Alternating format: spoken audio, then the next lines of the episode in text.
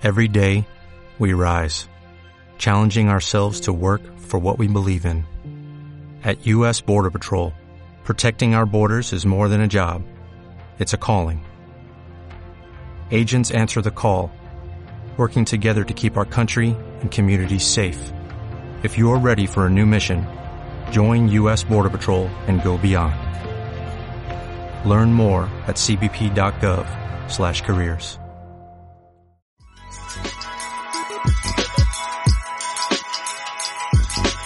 Estás escuchando Sí, el podcast de Somos Innovación. Acompáñanos a explorar cómo, a través de soluciones innovadoras, los latinoamericanos vamos a mejorar nuestras vidas. El futuro llama. Hola, soy Federico Fernández. Bienvenidos a un nuevo episodio de Sí, el podcast de Somos Innovación. Hoy vamos a conversar acerca del fenómeno de la gran renuncia y su impacto, y su impacto para la eh, gestión de recursos humanos y de talento en el mundo de hoy. También de cómo las empresas pueden capacitarse a través de educación ejecutiva para enfrentar este y otros, y otros desafíos. Y para ello nos acompaña Alberto Medina Méndez. Alberto es periodista, consultor en estrategia y comunicación corporativa, analista político y conferencista internacional. Escribe habitualmente para el diario El Litoral e Infobae, entre otros medios. Conduce el ciclo radial y el podcast Existe otro camino y es también el presidente de la Fundación Club de la Libertad. En redes pueden encontrarlo en Twitter y en la web del Club de la Libertad. A ambos voy a dejar los links en la descripción del episodio.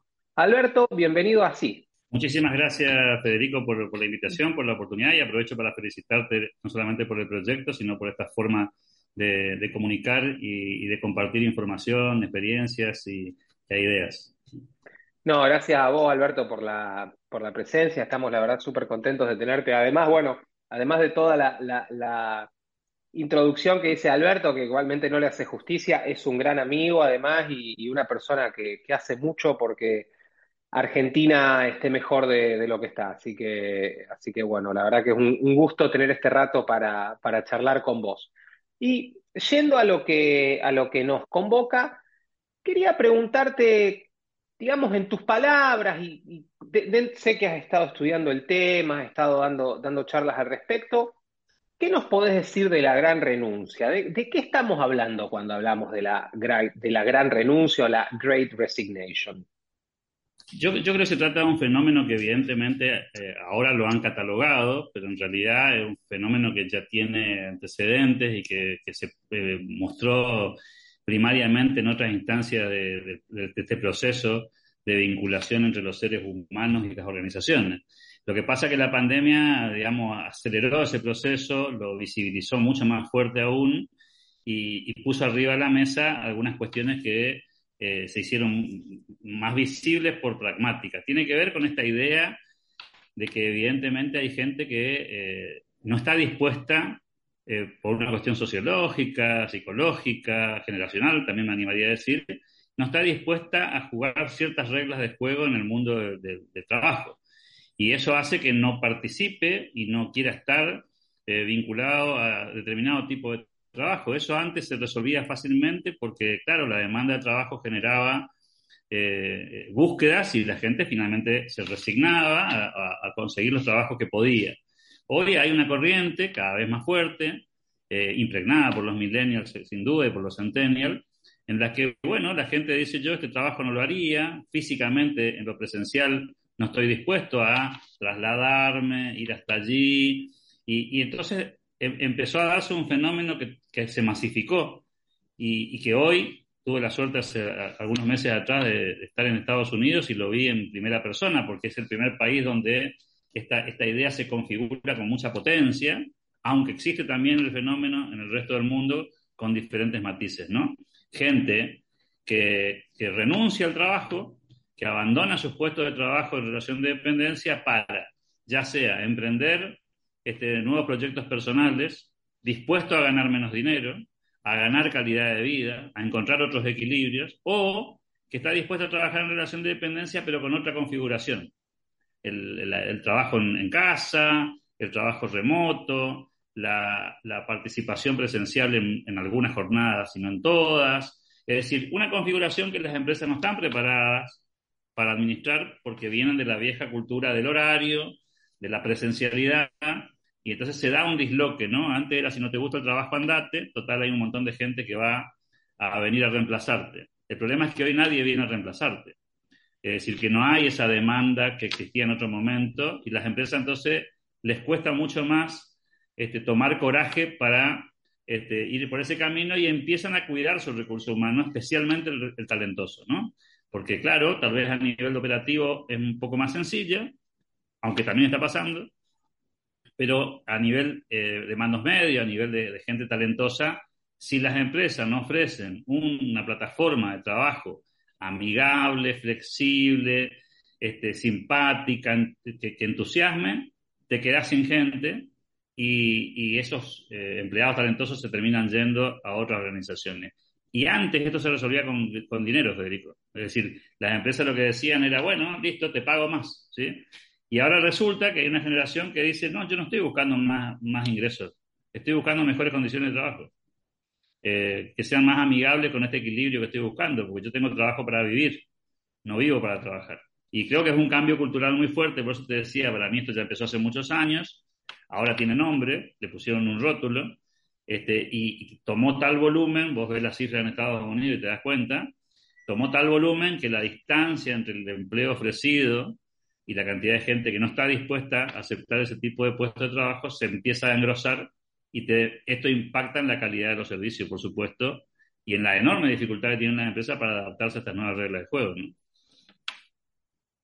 ¿no? Un poco, o sea, de todo lo que nos decía, estaba tomando notas y tenemos, digamos, para, para sacar varios temas de ahí, pero antes de eso y sobre todo la cuestión de cuidar cómo cuidar el talento, digamos, cuál es el nuevo panorama con que, con que nos enfrentamos, Quería, y esto digamos viene de, una charla que vos diste a fines de año del año pasado, que voy a poner el link en la, en la descripción del episodio, sobre estos temas justamente, y vos mencionabas algo, porque vos mencionaste a los millennials, a los centennials, pero vos también en tu charla pusiste, no, sí como, no, no como punto de partida, porque como vos decís bien, esto viene hace un tiempo largo, pero quizás como catalizador el tema de la pandemia y, el tema de la cercanía de la muerte.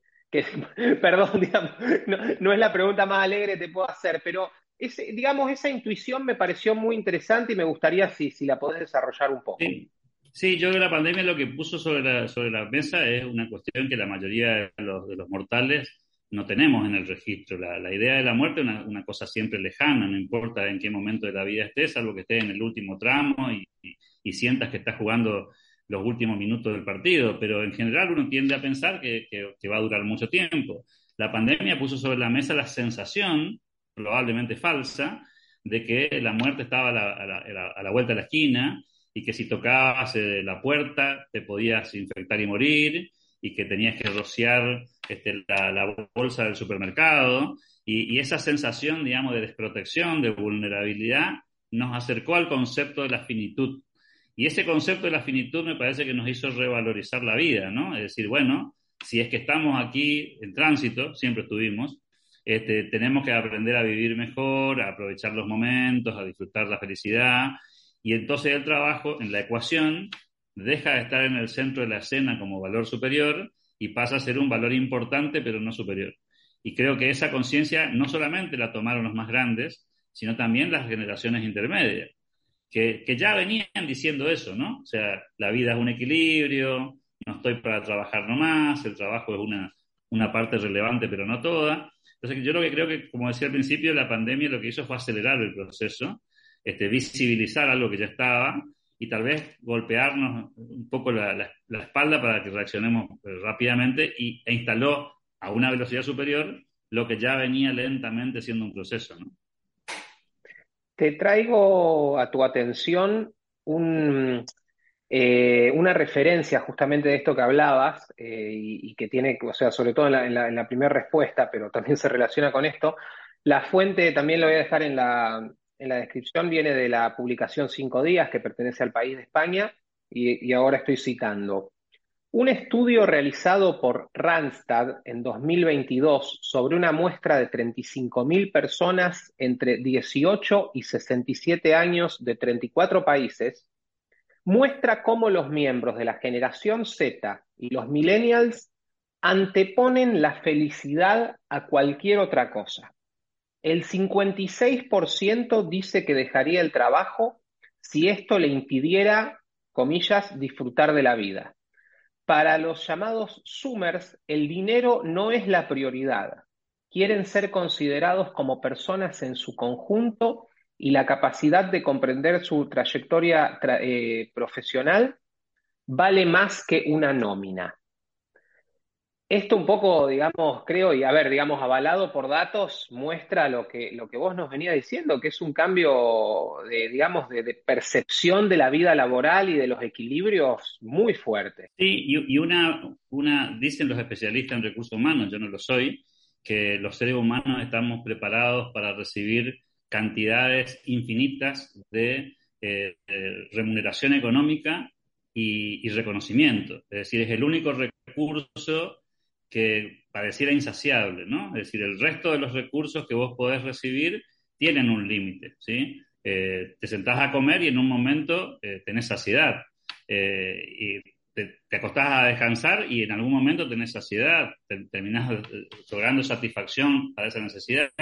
El dinero y el reconocimiento dieron la sensación de que no, pero esta generación nos pone en el, tapete de que el dinero también tiene un límite de saciedad. Es decir, que si el dinero me permite eh, llevar una vida determinada es suficiente y que, no, y que no estoy dispuesto a trabajar más horas por más dinero.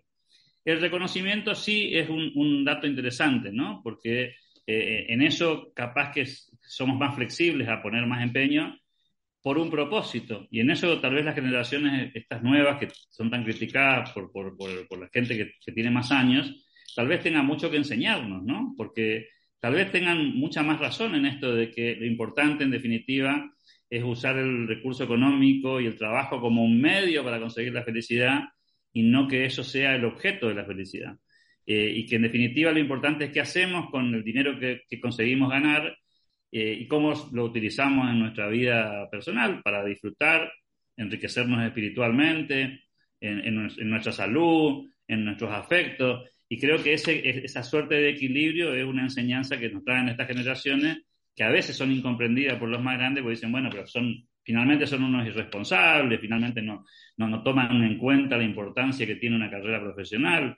Bueno, tal, vez no en la magnitud que tenían otras generaciones, pero han encontrado una suerte de equilibrio nuevo y lo interesante para mí este fenómeno, Federico, es que las empresas son las que están aprendiendo, las organizaciones son las que están aprendiendo. a vos y a mí nos pasa que para retener talento, eh, no se trata de hacer un buen ofrecimiento en términos económicos, sino de dar una contención, esto que le llaman los expertos salario emocional, que tiene otros condimentos y que requiere por parte de los líderes otros talentos también. Es decir, talentos que habitualmente no se han desarrollado en el liderazgo, porque esto se, resolvía con, con, más recursos económicos. Me toca en suerte por mi actividad profesional trabajar con empresas de cierta magnitud y los, líderes te cuentan, mirá, hace unos años atrás nosotros cuando un empleado venía y mostraba cierta insatisfacción, eso lo compensábamos económicamente. Este, le hacíamos una oferta superior, le mejorábamos la, la, oferta y esa persona se quedaba contenta en su trabajo. Hoy se van por menos, es decir, no solamente que no alcanza con aumentar, sino que te dicen, no, mira, me voy a vivir a otro lugar que es más tranquilo, que tengo una vida de mayor calidad, que no tengo que lidiar con la inseguridad o con la contaminación o con las grandes multitudes. Es decir, la gente huye de ese formato y entonces escapa de las grandes corporaciones que tienen una oferta interesante que hacer en términos económicos, pero que no tienen una oferta interesante en términos de desarrollo personal. Y creo que en eso se, se ha dado un fenómeno de mercado, nosotros que somos defensores de esta idea, este, interesante porque el mercado está educando. No hay una norma que diga esto, ¿no? O sea, acá lo que está pasando es que el mercado te educa en términos de oferta y demanda y los mismos que hace unos años decían que no iban a hacer nunca esto, lo están haciendo, ¿no? Estos fenómenos que sin dudas están pasando, por, digamos, uno, a ver, mejor dicho, yo tiendo a entenderlos más en países desarrollados o ultra desarrollados como los Estados Unidos, algunos países de Europa, pero en, Argentina en particular y en América Latina en general, como en otras partes del mundo, la verdad que estamos en una situación de, un atraso relativo bastante grande. Y para salir de esa situación hay que arremangarse, o sea, eh, digamos, sería muy lindo que fuera de otra manera, sería muy lindo que cayera maná del cielo, pero bueno, eh, no, es poco probable que eso, que eso nos suceda. Entonces, digamos, ¿cómo, hasta dónde es compatible, digamos, un, set de valores de decir, no, yo quiero priorizar mi tranquilidad, quiero, sin una condena al subdesarrollo por las próximas generaciones, por, poner un ejemplo. Creo que es interesante el, planteo, yo me pregunto muchas veces lo mismo, pero creo que como todo fenómeno de mercado y, como funciona el orden espontáneo, el primer dato ahí para mí relevante sería que estamos en un mundo globalizado, con lo cual las reglas del, del mundo se van contagiando y, y, cada vez más a una velocidad superior, digamos, ¿no? Cosas que antes pasaban en el mundo desarrollado ocurrían 20 años después en el tercer mundo. Eh, hoy esa dinámica no funciona así. Eh, inclusive los fenómenos sociales se dan a mayor velocidad, eh, a veces con, diferencia de meses y en otros casos con diferencia de años, pero pocos años.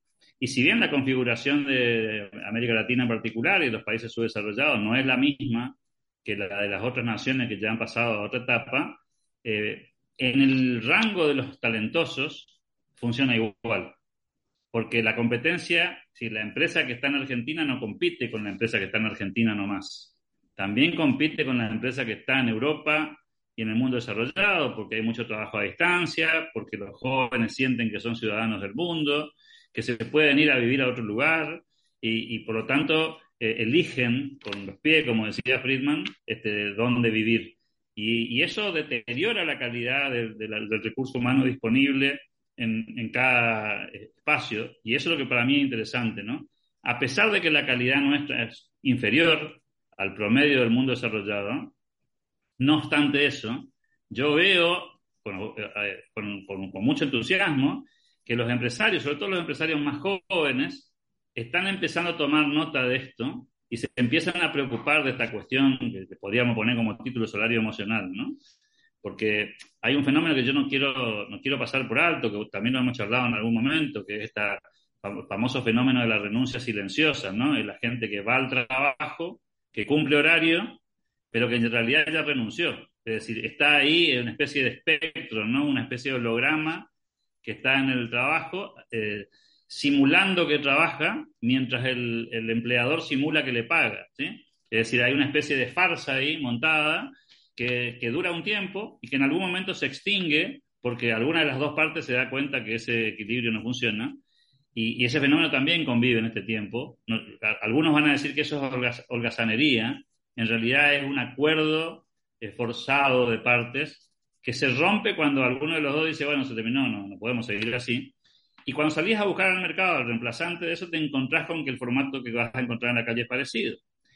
Entonces, ¿quién se, tiene, se termina adaptando? Las organizaciones. Lo hemos charlado contigo en cuestiones vinculadas a nuestras, a nuestras fundaciones, ¿no? ¿Cómo hacemos para entusiasmar a los más jóvenes? ¿Cómo logramos que se involucren, que se comprometan? Y fíjate que nunca nos sentamos a decir, eh, ¿y si le pagamos un poco más? Es decir, eso no está en la conversación, ¿sí? Porque somos conscientes que, que, son inflexibles a esa dinámica. Yo soy, respondiendo a tu pregunta, no tengo la respuesta, por supuesto, definitiva, pero sí creo en el fenómeno del orden espontáneo que se va a terminar acomodando eh, en esta suerte de equilibrio inestable a una nueva situación y creo que si las empresas y las instituciones entienden razonablemente esto que está pasando, eh, están haciendo un gran esfuerzo para, por ejemplo, dar flexibilidad, eh, otorgar variantes en términos de horarios, ser flexibles a la hora de, definir los puestos de, trabajo y las responsabilidades. Ser conscientes que la retención de, talento por tiempo indefinido no es un valor, que la gente se va a ir, más tarde o más temprano se va a ir, ya sea porque no está satisfecha o ya sea porque quiere un nuevo desafío.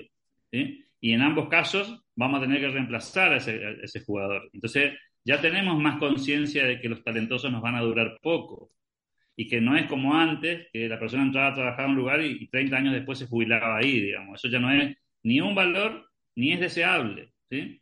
Y creo que no hay más empresarios que crean que eso está bien, digamos, ¿no? Creo que son conscientes de que esa etapa terminó y e inclusive cuando tienen que contratar, a vos te debe pasar lo mismo, cuando ve una persona que nunca cambió, probablemente estemos frente a alguien que no tiene capacidad de adaptación o que no es apetecible en el mercado. Y, y vuelvo a repetir, creo que hay una transición de valores ahí que, yo estaría atento, no tengo la respuesta, pero yo estaría atento a estos cambios para poder operar en la misma dirección que se están dando los acontecimientos, ¿no? Mencionaste algunas, o sea, mencionaste varias cuestiones que, que se pueden hacer como, como, para atajar y contener estas, eh, digamos, estas nuevas tendencias. Pero, o sea, para, para, ponerlo un poco, un poco ordenado y también para, ¿por qué no? Para que podamos hacer el extracto para TikTok, eh, todos hablando de, generación Z, que, digamos, en, en, la charla que vos diste hace unos meses, eh, presentaste una cita, perdón, no me acuerdo ahora de alguien que, que, decía, la gente no renuncia a los malos trabajos, sino a los malos jefes. Un poco, digamos, eso, eso está, eh, digamos, está sobrevolando toda nuestra conversación en cierto sentido. Un poco, ¿qué, qué vos mencionaste? Bueno, temas vinculados al salario emocional.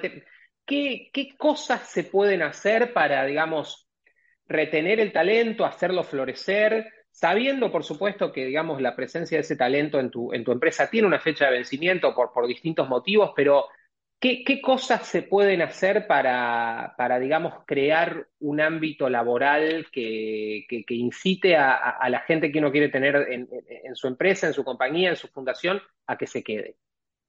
El, el primer punto es que el líder a, a, asuma que tiene que trabajar sobre él mismo. Creo que, que ahí empieza la historia, ¿no? eh, y preguntarse quién, quién querría trabajar conmigo, ¿no? ¿Quién querría acompañarme en esta aventura? Eh, si va a ser divertido, si va, va, a ser entusiasmante, si va a ser excitante recorrer este camino. La gente se queda a, a tener experiencias, vivencias, y es capaz inclusive de resignar algunas cuestiones que pueden ser aparentemente importantes a cambio de este, acompañar eh, una aventura, un proceso, eh, un jefe. Y creo que ahí está un poco la clave, ¿no? ¿Qué tenemos de atractivo como, como líderes eh, y qué tienen nuestras organizaciones de apasionante en términos de propósito para que valga la pena quedarse y valga la pena seguir acompañando?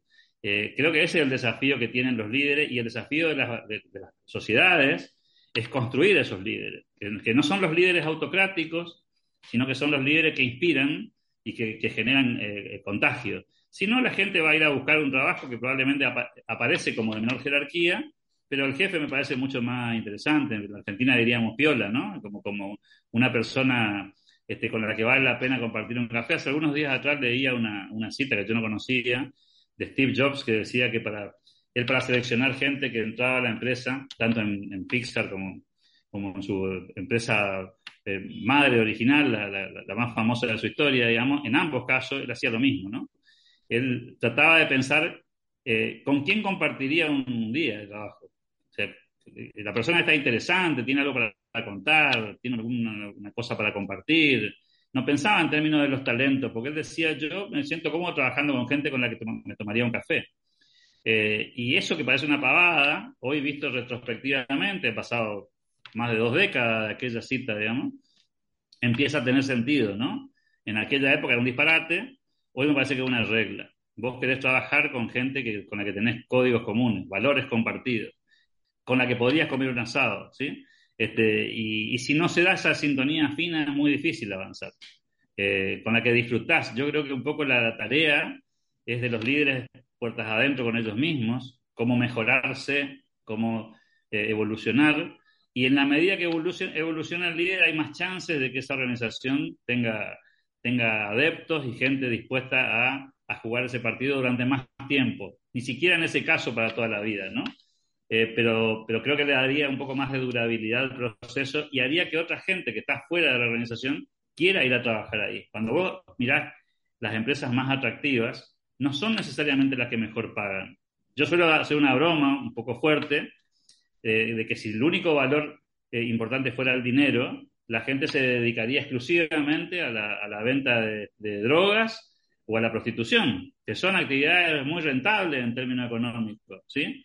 Pero que evidentemente no tienen una satisfacción integral al punto tal de que otra gente prefiere hacer otro tipo de tareas que no tienen que ver con la licitud o no, sino con los códigos morales, ¿no? Entonces, creo que hay que ser atractivo en un término más, con mayor completitud en términos de la oferta, y, y creo, se trabaja mucho eso en las empresas hoy, en diseñar un propósito, el para qué estoy llevando adelante esto, que puede tener un sustrato vinculado a la cuestión del lucro y de la rentabilidad, pero que en el fondo es si esto sirve para cambiarle la vida a alguien o no. ¿sí? O sea, si, si, este, si el propósito que tiene mi organización es va más allá de la renta y la renta termina siendo una consecuencia natural de hacer bien las cosas, ¿no? Como decimos los liberales, en términos de satisfacción de la demanda o de las necesidades humanas. Si logro satisfacer esas necesidades, recibo una recompensa.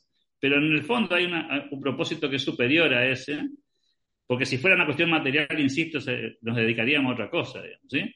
Este, hay en el, fondo de la cuestión algo más profundo que, que, es valioso para la persona que lo lleva adelante. Y Alberto, dando un poco vuelta, digamos, porque, y por favor, comparto todo lo que vos decías, pero por otro lado, también hay, dos cuestiones que están vinculadas, que, se han viralizado últimamente, que, tienen que, que, se relacionan al momento en que, en que Elon Musk compra Twitter. El primero, cómo empezaron a aparecer videos de empleados que, bueno, probablemente ya no están más en la empresa, que describían su día eh, trabajando en Twitter y la verdad que era, a ver, era pasar de la sala de yoga a tener un par de reuniones, a, hacerte un capuchino con una máquina muy linda, eso sí, pero bueno, eh, no, parecía, digamos, el, trabajo, digamos, no, parecían ser las personas más productivas ni que le estén agregando más valor. Y a eso, digamos, a esa cuestión, se le suma el, el, hecho de que entre una cosa y otra, entre gente que renunció y gente que fue despedida, Twitter aproximadamente, y perdón, no, no me olvidé de chequear el, dato antes de que conversemos, pero aproximadamente 70% de lo que era la, la, gente que trabajaba para la empresa no está más. Twitter no desapareció, no se cayó, no, no ha pasado nada con, con ese tema. Entonces, digamos, ahí también, esa cuestión de los pseudo trabajos, que, no eran trabajos mal pagos, estoy seguro, porque supongo que trabajando en Twitter en San Francisco no, no, no estaban mal pagos. Y si esto también, digamos, si por un lado lo que, mm, por un lado también lo que se relaciona un poco, yo diría más con el quiet quitting, viste, con la gran renuncia, pero, pero en ambos casos también tiene que ver con que han proliferado quizás en parte por, por, la abundancia y, estos años de tanta bonanza que ha habido, trabajos la verdad que eran absolutamente inútiles en el sentido de que no le agregaban valor a nadie, que probablemente deberían haber desaparecido. Y quizás ahora que estamos con tasas de interés más altas, que estamos yendo a un mundo que parece vivir un poquito menos en, en las nubes, los precios de la energía, o sea, están pasando muchas cosas, muchas digamos por, por motivos muy malos, pero desgraciadamente están pasando, quizás eso también no puede ser un como un eh, llamado, como un despertador, ¿viste? Decir, bueno, cuidado que, es muy lindo también todo esto, pero la realidad también nos puede golpear. Ah, entiendo el punto y, yo creo que esto es una, cuestión cíclica, ¿no? Eh, todos estos fenómenos terminan conformando una suerte de burbuja. Eh, y, terminan después normalizándose en una nueva meseta, ¿no? Este, así como hubo una, época que se puso de moda que había que poner juegos en la empresa porque Google tenía un, espacio para que los empleados jugaran al ping-pong y, pudieran leer y distraerse y andar en bicicleta. Eh, entonces hubo una oleada que dijo, si Google hace eso, hay que hacerlo. tal vez no lo entendían muy bien ni por qué ni para qué, pero era una, una especie de efecto imitación. Bueno, después la cosa encuentra un equilibrio, ¿no? Este, como, como todos estos fenómenos. Yo creo que son burbujas naturales, eh, son fenómenos de mercado, de nuevo, hay un exceso de demanda en un momento determinado, una oferta que intenta cubrirla, después la demanda baja, y cuando la demanda baja se termina acomodando en una nueva meseta, digamos. ¿sí? Yo creo que estamos frente a esos fenómenos de transición. Eh, tal vez Twitter en ese modelo que vos contaste se subió a una, a una ola que parecía ser el, el camino, apostaron a la creatividad, a estos grupos que, que, tiran muchas ideas, probablemente ha sido durante algún tiempo eh, muy interesante ese fenómeno, en algún momento se, se, como pasa con los seres humanos, ¿no? nos aburguesamos, encontramos un nuevo punto de equilibrio y bajamos las, nuevamente la, la, guardia. ¿no? Eh, el tema es justamente para mí lo interesante, es acompañar ese proceso y tratar de ir en la oleada, ¿no? Esto es como cuando compras y vendes acción. ¿Cuándo compro? Cuando está baja, ¿sí? Pero después cuando sube la tengo que vender, ¿sí?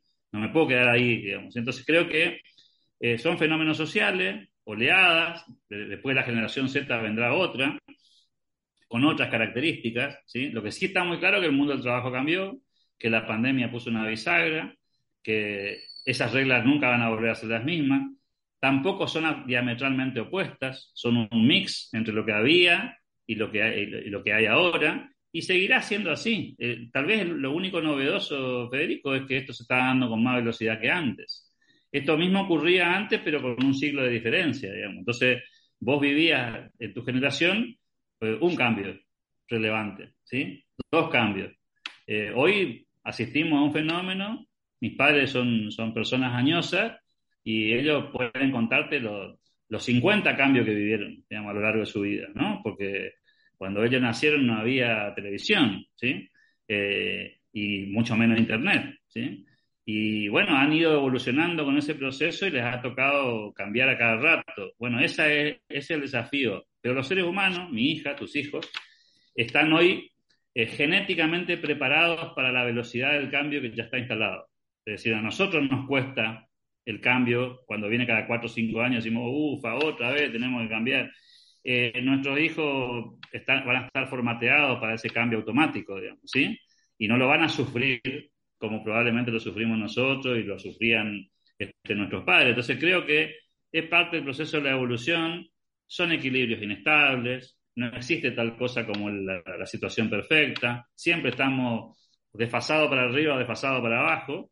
Eh, el tema es entender esa, esa dinámica, ¿no? Si uno entiende cómo se mueve el, la sociedad, cómo se mueven las organizaciones y es capaz de entender que no se puede quedar quieto, que el peor riesgo es estar parado, este, y acompaña, bueno, por supuesto, va a acertar a veces y se va a equivocar en otras, pero siempre entendiendo que estamos en movimiento, ¿no? Pero creo que es el, el gran desafío de este tiempo y que la gran renuncia, por dar el, ejemplo que, que, que, estamos charlando, eh, pone ahora en el tapete, pero no, no, deja de ser un cambio más de los que vamos a seguir visualizando. Si nos podemos adelantar a eso, bueno, seguramente vamos a, vamos a tener más espalda para maniobrar el proceso. Y, si lo vemos tarde, bueno, trataremos de acompañar, aunque sea tardíamente. Decías adaptarnos a las dinámicas, cambios que bueno que se han dado y que, que ya está, que, que, no digamos no vamos a volver al, al mundo prepandemia, y sé que estás involucrado y digamos, no, no, quiero decir mucho porque te quiero dejar a vos decir lo que te parezca decir y, y, lo otro dejarlo para, para, cuando te parezca correspondiente, pero sé que estás involucrado en un proyecto que tiene que ver con educación ejecutiva, con capacitar eh, recursos humanos, mandos intermedios, eh, mandos altos. ¿Qué nos podés contar al respecto? Eh, efectivamente, y te agradezco la, el pie, digamos, Federico. Este, estamos embarcados en el armado de una, de una nueva, un emprendimiento que, que, van a hacer aquí en, en, en Argentina, este, revalorizando algunas de estas cosas que hablamos. El, nombre está en inglés, eh, es Innovative Mindset, pero en definitiva significa mentalidad innovadora, la idea esta de acompañar los cambios, adaptarse. Y, y, creemos que esa herramienta de educación ejecutiva, como bien decía, nos va a permitir eh, acompañar ese proceso a aquellos que identifican la necesidad de, de ir a, esa velocidad, ¿no? de acompañar el, el proceso. Eh, vamos a tratar de formar y de ayudar a formar, de ayudar a pensar, de, de, tratar de encontrar caminos compartidos con gente que tiene ganas de que sus organizaciones evolucionen, públicas, privadas, del tercer sector, inclusive siempre hablamos de, los desafíos que tienen los profesionales independientes, que no tienen una organización en términos empresariales, pero en definitiva tienen un emprendimiento que son, son ellos mismos, cuando su marca es el ingeniero fulano de tal o la agrimensora este, fulana. Entonces, la idea es que este espacio que va a ser un espacio presencial, eh, donde vamos a poder compartir experiencias, donde vamos a poder compartir conceptos, pero también practicarlos, jugar un poco con eso, nos va a permitir eh, tratar de, dar una mano a aquellos que tienen ganas de hacer el, proceso de cambio, de acompañar lo que está pasando. Vamos a tratar de ser un instrumento, un grupo de consultores, lo que estamos conformando, cada uno en su especialidad, este, desde los temas financieros, pasando por los temas publicitarios y de marketing, de las cuestiones vinculadas a, a las habilidades blandas y el capital humano, pasando por las cuestiones comerciales y administrativas. Vamos a tratar de abarcar todo el abanico que sea posible y también, hablando de aprendizaje, iremos aprendiendo nosotros también en el proceso cuáles son las demandas, cuáles son los temas que realmente interesan, eh, qué formatos tenemos que plantear, cambiaremos, modificaremos, iremos viendo en ese sentido cómo, cómo ir ajustando la, la balanza, ¿no? Creo que el, el, desafío es un poco ese y el proyecto es ambicioso en términos de, de, de propósito, porque nosotros creemos que una manera de no solamente generar un emprendimiento que pueda ser rentable, sino también una manera de contribuir con un granito de arena a que la sociedad se transforme. Eh, creo que si cambiamos los líderes, si los ayudamos a los líderes a pensar de otra manera, eh, la palanca de, ese motor puede repercutir más fuertemente en las sociedades. Las sociedades que tienen mejores líderes progresan a una velocidad mayor eh, por eso miramos tanto el mundo eh, desarrollado, ¿no? Porque evidentemente han, han logrado construir una, una, estructura de liderazgos eh, superior y por eso les va como les va y por eso a nosotros nos va como nos va, ¿no? ¿Cuándo crees que van a estar lanzando este nuevo proyecto? Todo, todo, hace pensar que vamos a estar operativos entre el primero de marzo y el primero de abril, como suele pasar en estos emprendimientos eh, siempre estás ajustando cuestiones de último momento, desde las cuestiones de edilicia, pasando por, por temas que tienen que ver con, con, el contenido, con el formato, con la estructura de trabajo. Este, pero ya a esta altura del partido no estamos preocupados con la fecha porque lo importante es que podamos salir eh, ordenados, con una, buena oferta, este, bien presentados al, mercado y sabiendo que va a ser un paso a paso, que, que la fecha de origen no, va a cambiar el resultado del proceso. Lo importante va a ser el tiempo que le podamos eh, brindar a esto, la calidad del trabajo que podamos poner, la perseverancia que implica un proyecto de estas características que, que, no, que no tiene muchos antecedentes, al menos en la región en la que yo estoy, este, y que obviamente va a competir contra ofertas académicas que nosotros no pretendemos ser, este, y que seguramente también va, va, a competir con otras alternativas que las empresas, las organizaciones, las instituciones tienen para, para, para, pasar este escollo. La sensación que tenemos nosotros es que esa demanda hoy no está cubierta, de que un líder que quiere cambiar no tiene cómo apalancarse, las empresas más grandes contratan consultores, las empresas intermedias no tienen cómo resolver ese, ese intríngulis porque no tienen capital eh, y no tienen acceso a, a, tecnología, y cuando digo tecnología me refiero a tecnología en conocimiento, este, que, que le permita hacer cambios importantes que impacten en su organización. Vamos a tratar nosotros de convertirnos en esa bisagra y bueno, ojalá que podamos ser de utilidad, ojalá que le encontremos, usando una expresión acá eh, lugareña, el agujero al mate, ¿no? Este, que le encontremos la, la fórmula este, que nos permita eh, contribuir eh, en la sociedad con un granito de arena y que a, nosotros como institución nos posibilite ir, dando más ofertas y otras alternativas. Buenísimo, Alberto, y te dejo ya semi comprometido para, para en unos meses hablar de Innovative Mindset también y, seguir charlando, tener otra oportunidad para charlar contigo. Te agradezco muchísimo, Federico, te, agradezco de, corazón esta oportunidad. Ojalá cuando nos volvamos a encontrar en este espacio te pueda contar este, más cuestiones de esta y seguramente analizando estos fenómenos que van a seguir apareciendo, consolidándose, capaz que algunos retrocediendo. Creo que eso es lo divertido de la vida, ¿no? La impredecibilidad que tiene el, el futuro y ese es el desafío, si no la vida sería extremadamente aburrida para todos, ¿no? Así es, sin dudas. Y bueno, Alberto, la verdad, de nuevo, muchísimas gracias. A todos los que nos escucharon, no olviden suscribirse a través de cualquier plataforma que utilicen para podcast. También nos pueden encontrar en el canal de YouTube de Somos Innovación y nos encontramos en un próximo episodio, en un nuevo episodio de Sí, el podcast de Somos Innovación. Sí es el podcast de Somos Innovación. Visita somosinnovación.lat para suscribirte. Y no olvides compartir este episodio a través de tus redes.